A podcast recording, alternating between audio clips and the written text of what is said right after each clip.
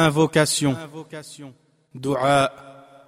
Ad-du'a, l'invocation, consiste à demander l'aide et les bienfaits d'Allah.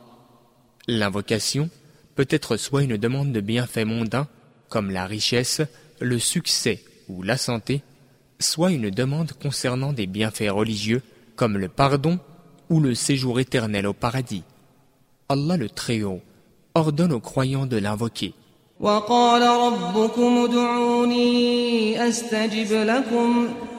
Et votre Seigneur a dit, Invoquez-moi, et je vous exaucerai.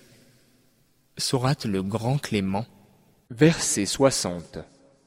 Il y a des moments propices où l'invocation est plus à même d'être exaucée par Allah le Très-Haut, comme le prophète Paix Bénédiction d'Allah sur lui l'a dit.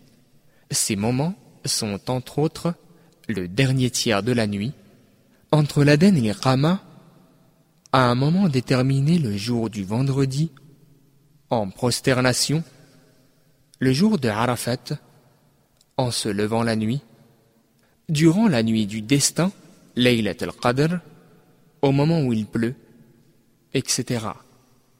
Allah répond aussi à la vocation de celui qui est victime d'une injustice, du voyageur, du père ou de la mère, pour ou contre son enfant, du jeûneur au moment de la rupture du jeûne, etc.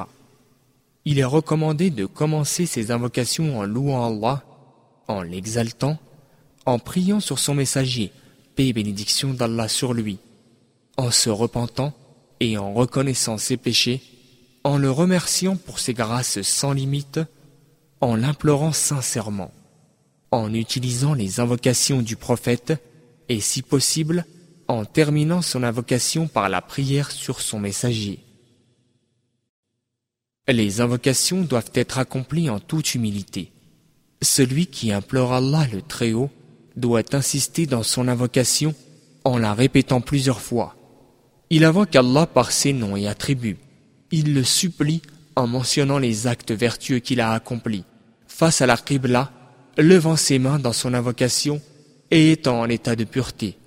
Il ne doit pas dépasser les limites lorsqu'il invoque Allah comme de lui demander d'être un prophète ou de vivre éternellement. Il doit patienter et ne pas attendre une réponse immédiate de la part d'Allah, bien que cela puisse se produire. Il doit être patient et continuer de l'implorer jusqu'à ce qu'il soit exaucé. Huraira, qu'Allah rapporte que le prophète, paix et bénédiction d'Allah sur lui a dit L'invocation du serviteur est exaucée par Allah tant que celui-ci ne montre pas de signe d'impatience en disant J'ai invoqué Allah, mais ma requête n'a pas été exaucée. Hadith rapporté par Al-Bukhari et Muslim. Le serviteur doit comprendre que seul Allah peut répondre à son invocation et qu'il est le seul qui peut lui procurer un bien. Il doit aussi l'invoquer seul sans aucun associé. Il doit aussi s'assurer que ses revenus sont licites et ne pas dire à la fin de son invocation Inch'Allah, si Allah le veut, mais être résolu. Le prophète, paix et bénédiction d'Allah sur lui, a affirmé que lorsqu'une personne invoque son Seigneur, l'une de ces trois situations doit nécessairement se produire. Premièrement, soit Allah l'exaucera. Deuxièmement, soit il lui évitera un mal équivalent. Troisièmement, soit il lui réservera sa récompense pour le jour du jugement.